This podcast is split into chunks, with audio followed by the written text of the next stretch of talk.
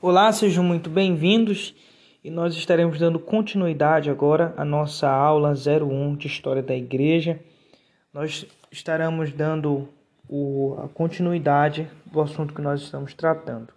Estamos agora falando da contribuição dos povos para o cristianismo, né? E, e falamos aqui primeiramente de Roma, que foi um grande império que teve uma excelente administração, né? A Roma foi a responsável pela construção de estradas que ajudaram muito na propagação é, do evangelho, principalmente por parte do apóstolo Paulo nas suas viagens missionárias e, e praticamente extirpou todos os piratas dos mares que possibilitou então aí a maior viagem para os navegantes, uma viagem mais tranquila.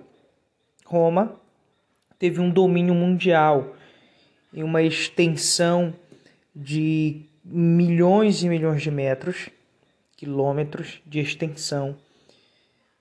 A Roma foi conhecida pela sua organização, pela sua administração. Né? Pelo seu senado, pela, sua, pela guarda do imperador chamada de guarda petroliana. Foi conhecido também por unificar povos. Roma também foi conhecida pela Pax, né, chamada Pax Romana, que, que foi uma paz universal, que foi é, Roma trouxe aos povos né, a possibilidade de viverem em paz e tranquilidade. Roma teve muitas contribuições principalmente no direito romano, que representava naquela época o mais alto escalão de justiça. Então, é, há uma mistura né, greco-romana, porque há influência dentro do Império Romano dos gregos, né, do, dos filósofos gregos, da religião grega. Si, uma mistura ainda no, no período do, do Império Romano, via-se a, a influência da helenização que foi ali proposta por Alexandre o Grande. Então, quando estudamos ah, o período do Novo Testamento, é, dá-se nesse período de grande é, desenvolvimento do Império Romano, certo? A moral dos romanos, né, era uma moral muito decaída. Isso é representado por Paulo na sua primeira na sua carta aos romanos. A moral dos romanos é uma moral muito vaga. Por exemplo, no livro O é, Ateísmo na Igreja Primitiva, do Dr. John Rosa Rushdoni, ele vai falar um pouco de como era a moral da família da família romana, né? Que os filhos eram criados por escravos, que filhos que possuíam alguma deficiência eram abandonados, crianças eram abortadas. Então, a moral romana era uma moral muito decaída, muito depravada, mas também era o mais alto escalão de conhecimento histórico e filosófico. Roma tinha os melhores engenheiros, tinha os melhores arquitetos, tinha os melhores filósofos, tinha os melhores oradores, os maiores retóricos.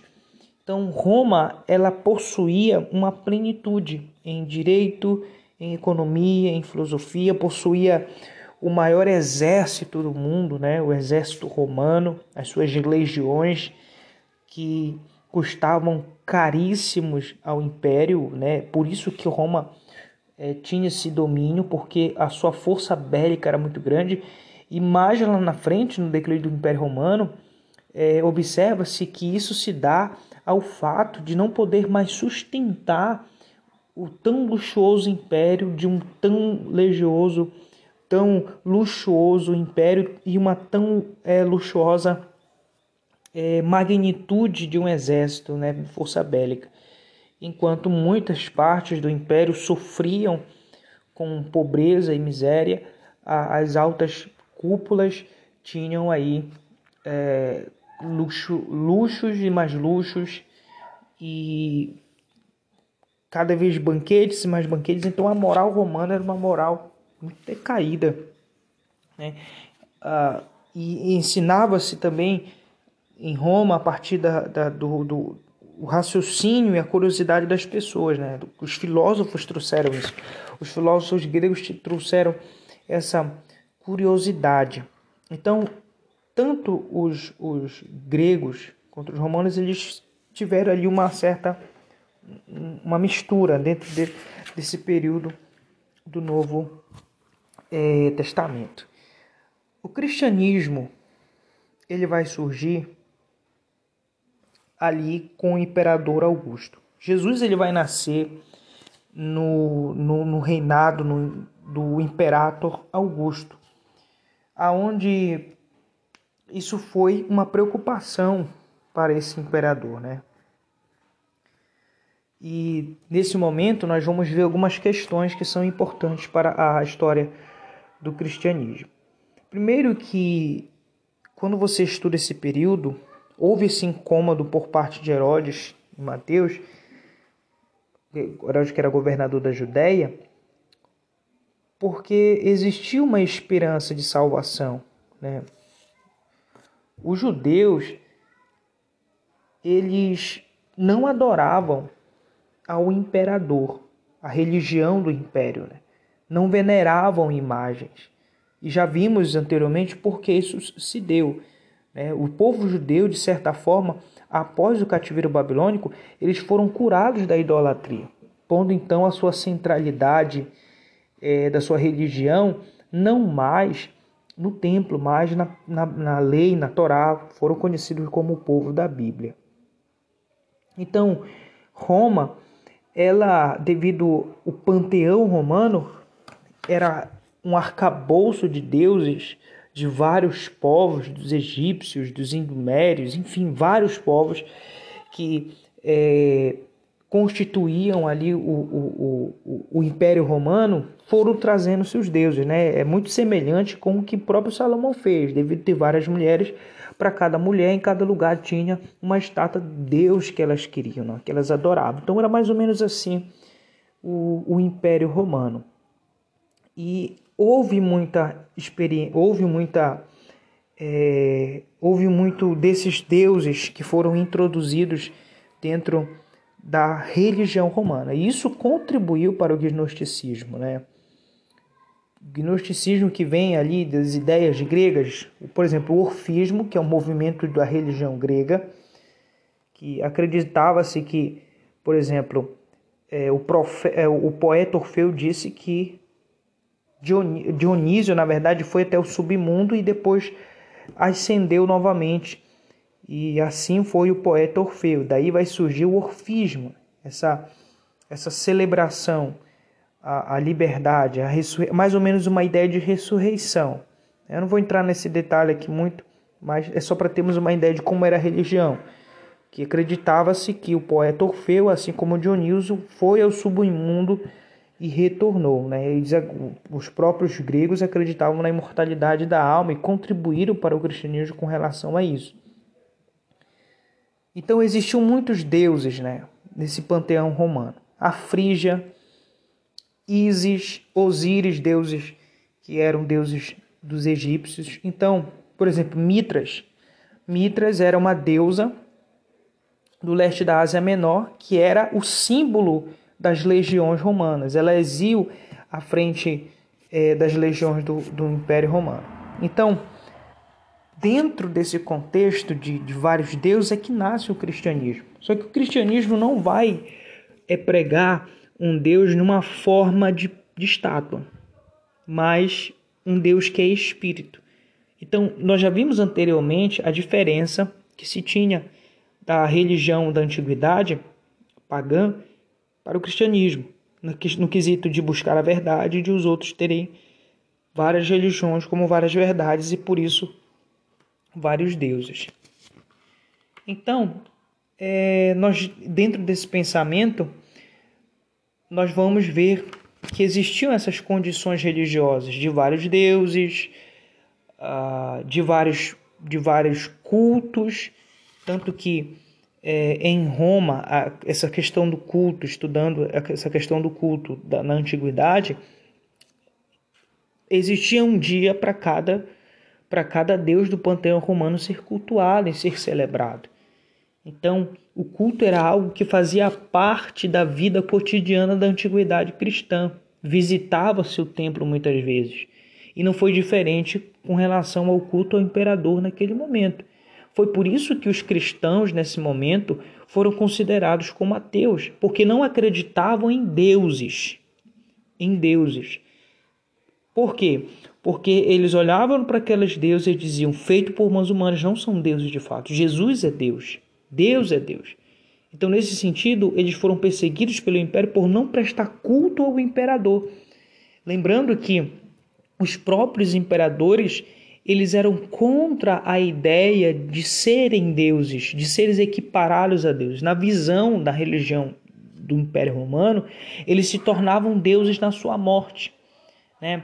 E isso tem muito da cultura grega, porque isso vem né, do, do Egito, né, de Faraó ser considerado um deus, depois pelos gregos, de honrar e de idolatrar os seus grandes heróis. Quem nunca ouviu falar de Aquiles, né, na, ali no, no, grande filme, na grande é, é, é, é, filme de Troia, na Batalha de Troia, quem nunca ouviu falar de Aquiles? Então, os heróis gregos eram muito reverenciados e idolatrados. Então, isso influenciou os, gregos, os romanos em idolatrar e considerar ah, os seus imperadores como deuses, né? Muitos dele próprio Nero se considerou um deus e depois Diocleciano. Então, quando nós estudamos a religião desse período, nós vamos nos deparar com essas situações, certo? Essas situações que são bem é, curiosas para nós entendermos como estavam inseridos ali a, a, religião do mundo antigo. Né? Então, o cristianismo vai nascer dentro desse pluralismo é, né, de deuses. as condições intelectuais da época em que o cristianismo surge elas, elas eram paliativas, né, no sentido de, é, serem, de, de serem buscadas as verdades ainda. E o historiador Robert Isaac Nichols vai dizer que nesse momento existiu uma inquietação e um desespero na busca pela verdade é, no que tange ali ao período do surgimento do cristianismo. E as condições morais eram piores ainda, como já, como já citei anteriormente, eles eram moralmente caídos. Moralmente caídos. As classes mais altas eram as classes mais corrompidas, que se davam mais à promiscuidade. Não se havia uma vida virtuosa, né? não, se, não se havia uma vida digna as pessoas viviam no meio de deuses e, e, e, religiosidade, mas elas viviam perturbadas, elas viviam inquietas, procuravam-se, procuravam ah, ah, um, uma resposta para os seus sofrimentos.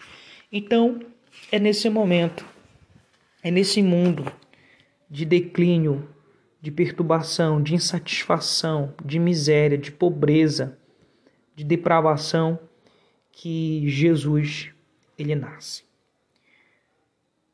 Jesus foi aquele responsável por implantar a igreja. A igreja cristã, ela teve o seu nascimento quando Jesus chamou os seus primeiros apóstolos. Vimos que na aula passada falamos que Jesus, ele a sua encarnação é a representação da presença de Deus no mundo. Né? Então, o cristianismo é a encarnação, porque a encarnação representa que Deus está no mundo e que agora o representante da presença de Deus no mundo é a igreja, que é responsável por é, mostrar e propagar o reino de Deus, certo? Então, Jesus, ele funda a igreja no sentido de dar origem, dar o pontapé. Ele é o princípio, o autor e consumador da nossa fé, Hebreus 12, 2. E o objetivo era propagar o reino de Deus. Então Jesus propaga o reino de Deus, ele inicia o reino de Deus. Mas só que Jesus ele não deixa uma igreja organizada no sentido de ter um plano de governo para essa igreja, de ter é, um, é, pessoas responsáveis por liderar, pessoas responsáveis por guiar cada aspecto da igreja. Não. Ele indicou oficiais e autoridades para exercer é, é, membros sobre para exercer autoridade sobre os membros. Jesus ele não é, é, disse assim, olha, você vai ser o responsável por, por direcionar, por ter autoridade sobre os membros. Não, Jesus ele não faz isso. Jesus ele inicia o propósito da propagação do reino de Deus. Isso aqui já se diferencia de certa forma um pouco com é, o pensamento da Igreja Católica, que a partir de Mateus capítulo 16 é, vai dizer que Jesus deu autoridade sobre o Papa, Pedro, né, o pai Pedro, pai da igreja, que vai dizer aquele, olha, o poder é dado a ti para te governar a igreja. Isso aqui diferencia um pouco, diferencia, né? Mas Jesus ele não deixou de fato alguém que ele disse, olha, você vai vai mandar em todo mundo, vai ser autoridade. Não, isso vai ser algo que vai ser desenvolvido dia após dia. Então Jesus ele fundou a igreja, ou melhor, ele mesmo a criou. Então Jesus ele é o responsável pela criação da eclesia, que vai ser citado ali por três vezes no Evangelho de Mateus a palavra igreja. Então, Alguns historiadores vão dizer que Jesus ele deixou a igreja livre para escolher uma forma e organização de culto, afirmações de crenças, métodos e trabalhos. Só que nesse sentido, quando vamos estudar os credos, nós vamos ver que com o surgimento das heresias, quando for falarmos de teologia da igreja, nós vamos ver que houve uma necessidade de se criar credos, concílios e confissões e catecismos para, para é, para guiar a igreja naquilo que ela deveria crer e professar, para que a igreja pudesse viver a regula fidei, regra de fé e prática. Para que a igreja não pudesse estar num, num vácuo, num eco cega. Então, houve então aquilo que nós chamamos de tradição. A tradição ela é algo que é transmitido como na, na, na, na, tradição oral, na, na lei oral do, do judeu, que falamos anteriormente, foi passado o que a igreja crê. O que, que os apóstolos creem? Creio no Senhor Jesus Cristo, creio em Deus Pai Todo-Poderoso, creio em seu Filho Jesus Cristo e no Espírito Santo. Creio que Jesus nasceu da Virgem Maria e ele sofreu e padeceu por nossos pecados, morreu e ao terceiro dia ressuscitou. Creio na Santa Igreja. Então, isso é um credo. É aonde a igreja vai fundamentar a sua fé nos pais da igreja. E logo em seguida, isso vai ser reafirmado no concílio uh, de Nicéia, em 325. Depois no concílio, no concílio de Constantinopla. Então, todos esses credos serviram para fundamentar a crença da igreja em tudo aquilo que, que, aquilo que está lá em Efésios capítulo 5. Que a igreja ela foi fundamentada no pensamento, na doutrina dos apóstolos, dos profetas e de Jesus, e que agora somos uma família. Então, a partir dos ensinamentos de Jesus, os discípulos ensinam seus discípulos que vão ensinando um após outro aquilo que foi transmitido por Jesus. Atos 1 vai dizer que Jesus passou 40 dias ensinando mandamentos dados pelo Espírito Santo, transmitindo a eles esses mandamentos que eles, olha, e eu vos entreguei aquilo que foi me entregue.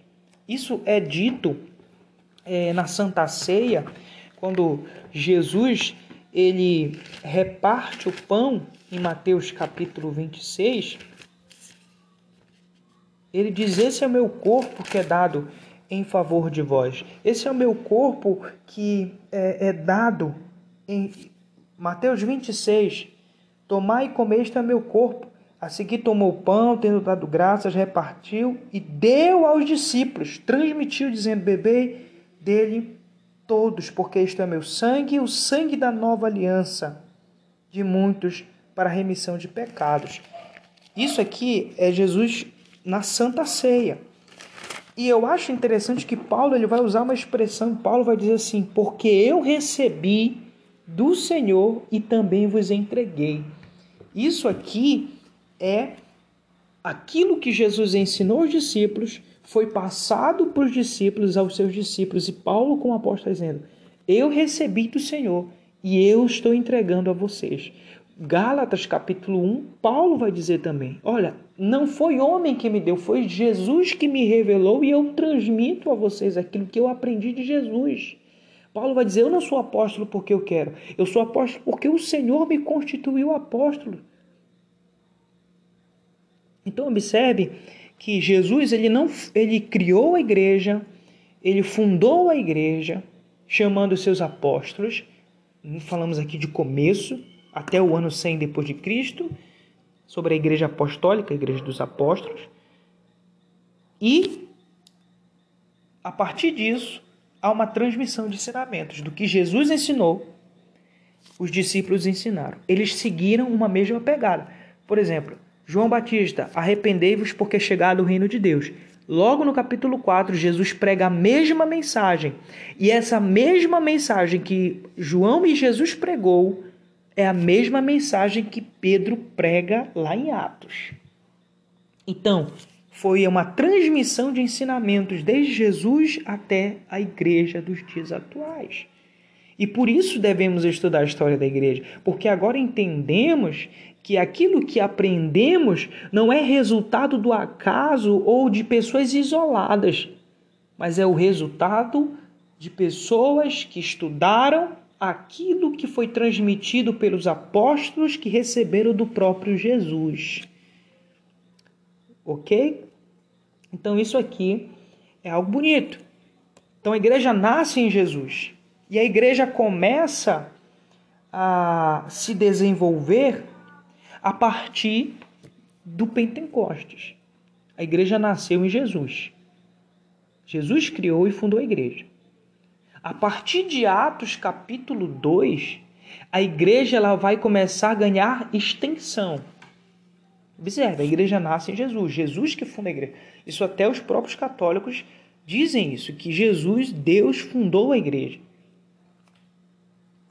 Então, a partir de Atos, a igreja ela vai começar a ganhar extensão na figura até então principal de Pedro, em Atos 2. Então, a partir disso, em Atos 1, a igreja está em oração. Atos 2, a igreja recebe o Espírito, a pregação, capítulo 3, capítulo 2, 3 e 4, pregação, pessoas se rendendo, vidas sendo ganhas, cada vez mais pessoas iam agregando a, a igreja. A igreja estava em um comum acordo, unânime adoração, louvando todos os dias no, no templo. Era repartido a cada um segundo a medida da sua necessidade. Haviam pessoas que vendiam coisas e davam aos apóstolos para ver a divisão, certo? Então a igreja está começando a ganhar uma forma. Eles se reuniam no templo. Só que existe uma característica importante é que a igreja ela recebe o, o batismo do Espírito Santo, a visitação, quando ela está numa casa, num cenáculo, numa casa. Então a igreja, a igreja de Jesus Cristo, ela não nasceu num templo, ela nasceu numa casa. Oh, aleluia! É até digno de louvarmos ao nosso Santo Deus por isso, porque a igreja nasce numa casa. A maioria das reuniões que aconteciam na antiguidade, dos cultos, aconteciam em casas porque os cristãos não tinham liberdade como os judeus e como os outros povos para exercer a sua religião dentro do império, por rejeitar a cultura, os hábitos, os costumes, os deuses do, do, do panteão greco-romano. Rejeitavam e por isso eram rejeitados. Por isso que Nero colocou a culpa é, nos cristãos pelo incêndio que houve em Roma. Porque os cristãos eram odiados porque a moral cristã era muito diferente da moral que era exercida dentro do império. E a partir disso, Atos 1, recebem a promessa, estão em oração, constitui é, Matatias para ficar no lugar de Judas. Capítulo 2 recebe o Espírito Santo, Pedro prega, eles falam as maravilhas de Deus na língua dos povos que estavam ali mostrando que as línguas estranhas são idiomas, porque língua estranha é para quem não conhece o idioma, mas para quem conhece é uma língua interpretativa que se entende. Capítulo 3, Pedro vai voltar ao templo para orar e vai curar o homem da porta formosa. Capítulo 4, ele vai ser levado diante do Sinédrio, vai dizer que ele prefere obedecer a Deus do que os homens. Capítulo 5, Ananias, vai ser, Ananias e Safira. No capítulo 6 de Atos, vai ser constituído diáconos porque os apóstolos iam se dedicar à oração e à palavra. Então já começa a haver uma divisão de, de funções, mas todos são diáconos, todos são servos. O que muda é a função. Então, diaconia dentro da igreja primitiva não era um título, era uma função. E qual é a função? A função de servo. Todos somos servos. O próprio Jesus vai usar dizendo que é, vindo em forma morfe, é a palavra grega que significa uma mudança inalterável, ou seja, que não muda. Então não é uma mudança. Jesus veio numa forma inalterável de servo. Então todos somos servos. O pastor é diácono, o evangelista é diácono, todos são diáconos. Diácono é uma palavra usada no Novo Testamento que é para uma função, que é um caráter, que é um adjetivo de pessoas que servem. São servos. Na Constituição, ah, em Efésios 4, é pastores, evangelistas, profetas e apóstolos. E todos esses são diáconos, porque são servos. Jesus vai dizer isso no capítulo eh, de número 13. Aquele que é seu primeiro seja servo, seja um diácono. Então, a palavra diácono é simplesmente um servo, que todos somos.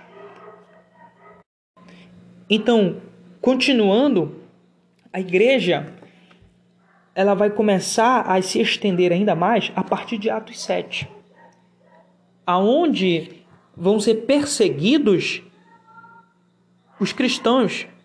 E o texto é claro em dizer que é, Pedro, Estevão, vai pregar de uma forma brilhante diante dos fariseus, expondo desde Abraão até Jesus as Escrituras, mostrando que uma das pregações mais é, bíblicas e sistemáticas do Novo Testamento foi uma pregação de Estevão, que ele destrinchou todo o Antigo Testamento de uma forma brilhante. Os ficaram maravilhados e ninguém podia resistir o espírito que estava sobre Pedro, sobre Estevão. Então, olha como isso aqui é profundo. Eles não eles eram homens que eram cheios do Espírito, e o Espírito concedeu-lhes conhecimento para eles serem irresistíveis. E o texto diz que na morte de Estevão, a capa de Estevão é passada para Paulo. E isso tem uma representação muito grande dentro do Antigo Testamento. Porque quando vemos sobre Elias e Eliseu, a capa, legado, foi deixado para Eliseu. Então aqui nós já temos um, um símbolo profético do Antigo no Novo Testamento de Estevão para Saulo. Lembrando que Saulo e Paulo é a mesma pessoa, não existe essa mudança de nome. Saulo é um nome hebreu, judaico, dado a Paulo em Saulo, em, em Tarso, melhor dizendo, em Tarso. E só que ele tinha uma dupla cidadania, que era romana, que ele era um romano, que era o seu nome era Paulo. Pois bem, a partir da morte de Estevão inicia-se a perseguição. Atos capítulo 8 vai dizer que Paulo expirava, vivia em pró de perseguir a igreja de Deus. Em perseguir a igreja de Deus. E perseguindo a igreja, eles começaram a se espalhar. Filipe foi, e Filipe que é diácono, não é um dos discípulos de Jesus, ele foi pregar, foi pregar em Samaria. Ganhou vidas em Samaria. Os discípulos depois foram lá, pregaram a ele, é, pregaram, batizaram e ministraram o Espírito Santo sobre aquelas pessoas. Vai ter é, o famoso episódio de Filipe lá e aquele aquele homem que lia os, o que lia o texto de Isaías, porém não compreendia. E vai, e, e vai chegar ali é, vai chegar ali, Felipe vai explicar e vai batizar aquele homem, o eunuco, certo? Pois bem, então a igreja começa a ganhar extensão. Depois veio os gentios, depois vai vir Cornélio, que era que vivia da corte italiana, romano. Depois disso, Pedro vai dizer: olha, o evangelho não é só mais para os judeus. Eu tive uma visão de um lençol, eu vi vários tipos de comida e a voz, Deus me dizia: mata e come. Não digas que é impuro aquilo que Deus purificou. Então a igreja começa a ganhar extensão a partir da perseguição. E o cristianismo vai ganhando extensão, vai ganhando extensão, até que chegamos na conversão de Paulo, no capítulo 9, conversão de Paulo. Depois vai haver a morte de Tiago no capítulo 12. No capítulo 12, é, capítulo 12 de, de Atos, em que Herodes vai mandar maltratar, matar a espada Tiago. E a igreja está orando na casa de, de em uma das casas e Pedro vai ser livre da prisão. E no capítulo 13 vai ser a primeira viagem missionária. Lembrando que no capítulo de número 11, versículo 26, os discípulos de Jesus vão ser chamados as primeira vez cristãos na igreja da Antioquia da Síria. Ok? Antioquia era a capital da, da Palestina se não, se não me engano. Existe a Antioquia da Pisídia e a Antioquia da Síria.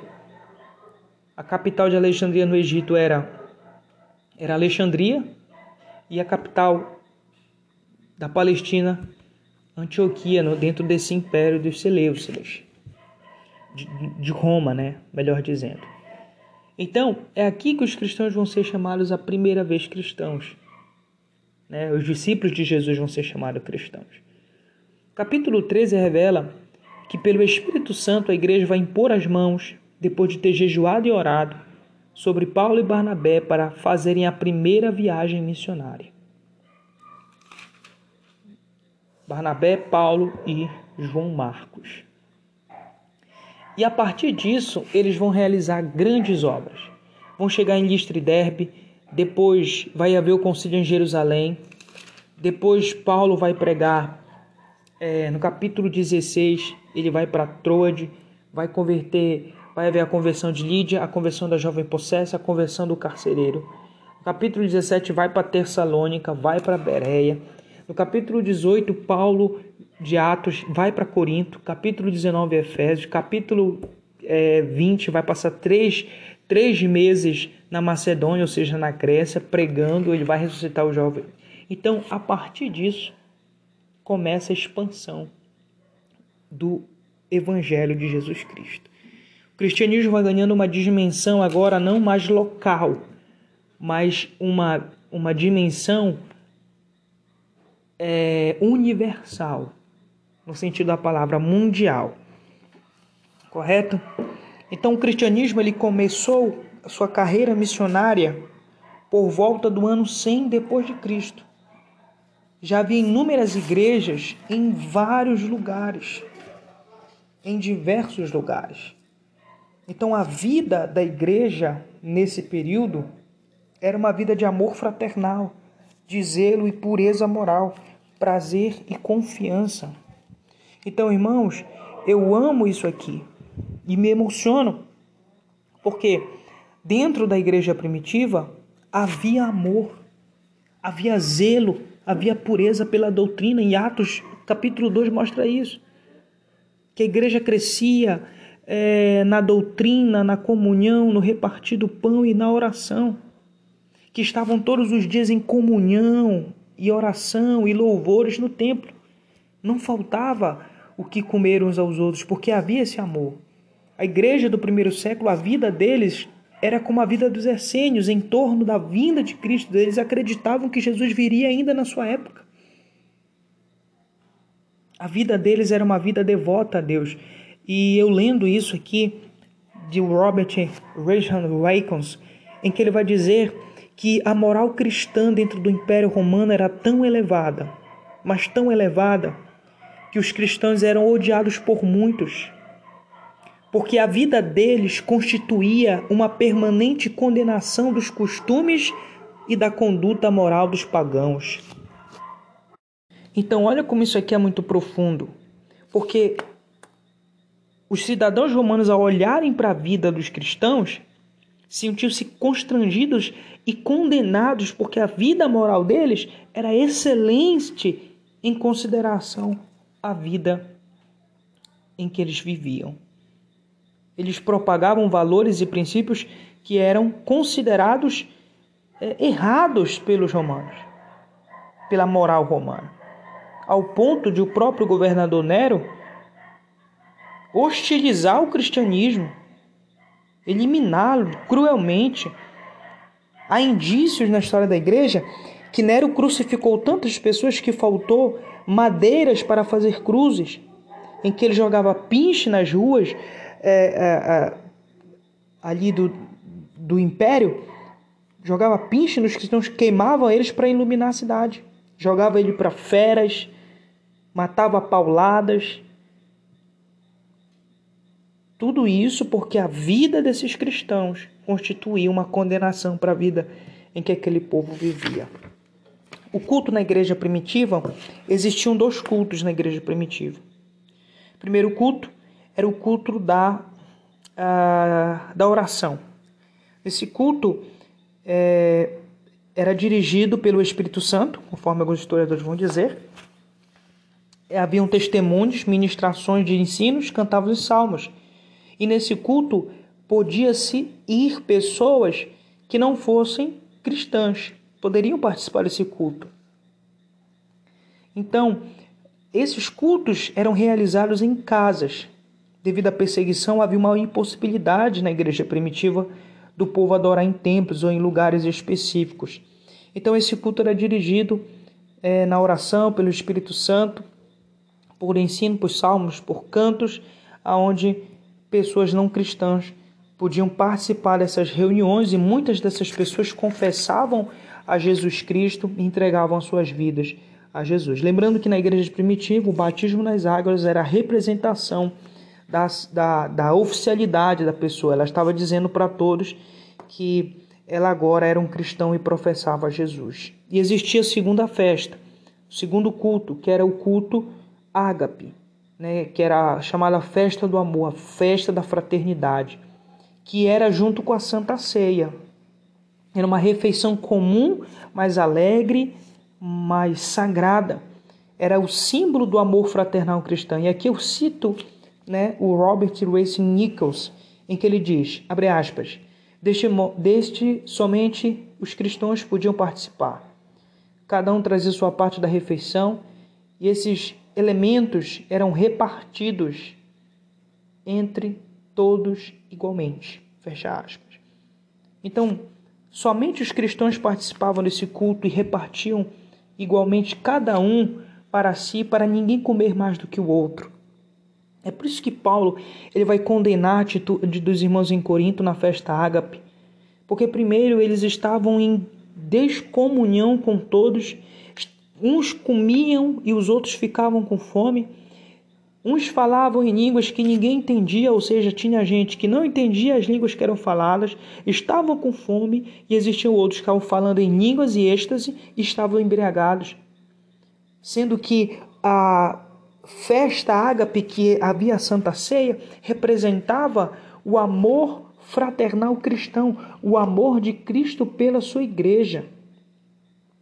Então, a, a Santa Ceia, ela era a festa do amor, porque ela representava, primeiro, o amor de Cristo pela igreja e o amor da igreja uns para com os outros. Então, por isso que Paulo diz, olha, vocês se reúnem para condenação, porque vocês não representam o amor de Cristo um pelos outros. Vocês representam o egoísmo, é, desordem e bagunça. Então, no dia do Senhor, eles celebravam a ceia. Era, era, era servido o pão, era, era, e havia uma grande festa em memorial no dia do Senhor, no domingo, e vamos falar, quando for falar dos puritanos sobre isso, que no domingo, dia do Senhor, um dia que Jesus ressuscitou, para a igreja primitiva era o momento da festa ágape, em que se, que se participava somente os cristãos, aqueles que entenderam o amor de Cristo por eles e que entendeu que ele deve amar uns aos outros incondicionalmente. A Santa Ceia era foi separada mais na frente da festa do amor, mas na igreja primitiva elas eram, elas eram cultos iguais. Então, esse é o nosso ponto do culto é, na igreja primitiva.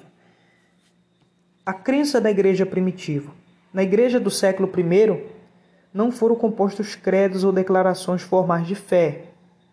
Os credos dos apóstolos só apareceu no século II, para conhecer a crença dos cristãos primitivos, ou seja, aquilo que a igreja do primeiro século, a igreja dos apóstolos professava.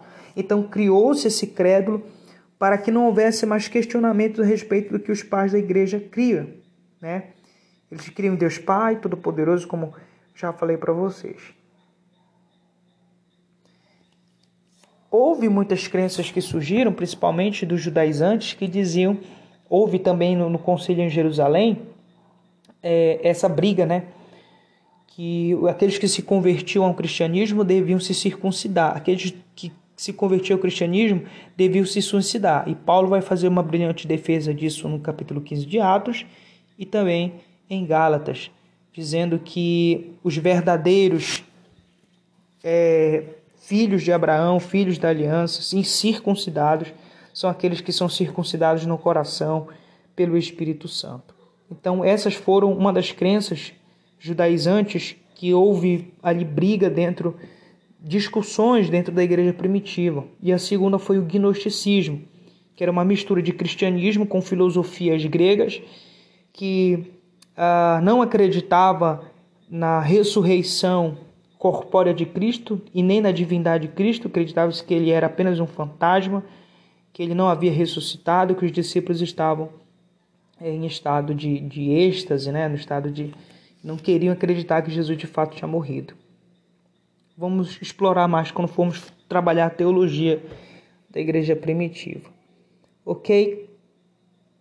Então, os cristãos, falando agora sobre o governo da igreja, os cristãos, uh, os cristãos insistentemente afirmavam que pertenciam à única igreja universal, pois todos eram um em Cristo. Mas nenhuma organização de caráter geral exercia controle sobre as inúmeras igrejas espalhadas por toda parte. O que significa isso? independência das igrejas. Nesse período da, do primeiro século, segundo século em diante, não havia uma igreja que comandava todas as igrejas. As igrejas, elas acreditavam que pertenciam à única igreja universal de Cristo, a única e santa igreja, que, portanto, não existia um líder supremo sobre eles. Então a igreja, ela tinha um líder, um pastor local, aonde eles pregavam e viviam em comunhão com os outros, mas sempre em comunhão com a Igreja Universal, a Igreja de todos os lugares. Por isso que Paulo escreve aos Romanos, mesmo não sendo dali, ele escreve, mostrando esse fato que estamos trabalhando aqui.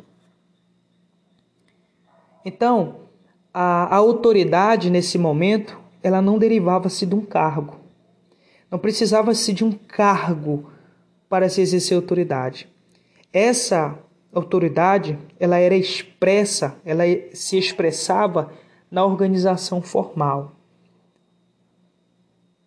Ou seja, quando você estuda isso, a importância de alguém que ensinava era aquilo que nomeava ele como alguém de autoridade. Então, quando falando do nome apóstolo, ele não era restrito nesse período da igreja aos companheiros de Jesus. Pertenciam aos pioneiros do evangelho que levavam as boas novas em novos campos. Então, hoje há uma elitização, né? O pastor, o apóstolo, o bispo, o diácono. Só que nesse momento a igreja era tão unida que aquilo que fazia com que alguém tivesse autoridade sobre a igreja era o seu ensino É por isso que isso era perigoso dentro do primeiro século, porque vinham muitos mestres, ensinavam muitas coisas, e Paulo foi o responsável por fazer com que aqueles irmãos crivassem o ensino. Então, as pessoas passaram a crivar as coisas pelo ensino de Paulo. Haviam muitos mestres. E a autoridade de uma pessoa era dada pelo ensino, como ensinava. Então, de certa forma, essa pregação, esse ensino, faziam com que a pessoa tivesse autoridade sobre a igreja. Então, o apóstolo não era somente aqueles que, que foram discípulos de Jesus, não era um título restrito a eles, mas eram os pioneiros, aqueles que propagavam o, o evangelho de Jesus Cristo. Então, a partir disso, é que foi se desenvolvendo as congregações e algumas igrejas que foram fundadas por Paulo começaram a surgir grupos oficiais de presbíteros, de bispos, que eram superintendentes, né, de grupos de diáconos, dos anciões da igreja, né, do encargo do pastorado que eram responsáveis pela disciplina e pelos negócios econômicos. Então, cada um dentro desse período tinha uma função que trataremos melhor quando falarmos em outro momento de ministério. Então, essa aqui é a nossa segunda aula, falando sobre o surgimento da igreja em Jesus até o seu desenvolvimento após as viagens missionárias. Tá ok? Que Deus abençoe. Até a próxima aula. Valeu.